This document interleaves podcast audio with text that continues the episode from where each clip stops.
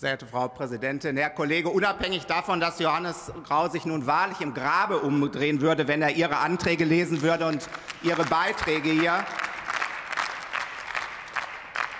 ist es sehr wohl richtig, dass die Themen Migration und Integration ein wichtiges Thema hier in unserem Lande sind. Aber das Entscheidende ist, dass diese Themen, die gehören verantwortlich und respektvoll miteinander diskutiert und vor allem einer Lösung zugeführt und nicht instrumentalisiert durch populistische Anträge und Beiträge, mit denen Sie hier in diesem Haus versuchen, populistische Politik zu machen. Genau das ist der Unterschied, wie wir Politik machen, im Gegensatz zu Ihnen. Dankeschön.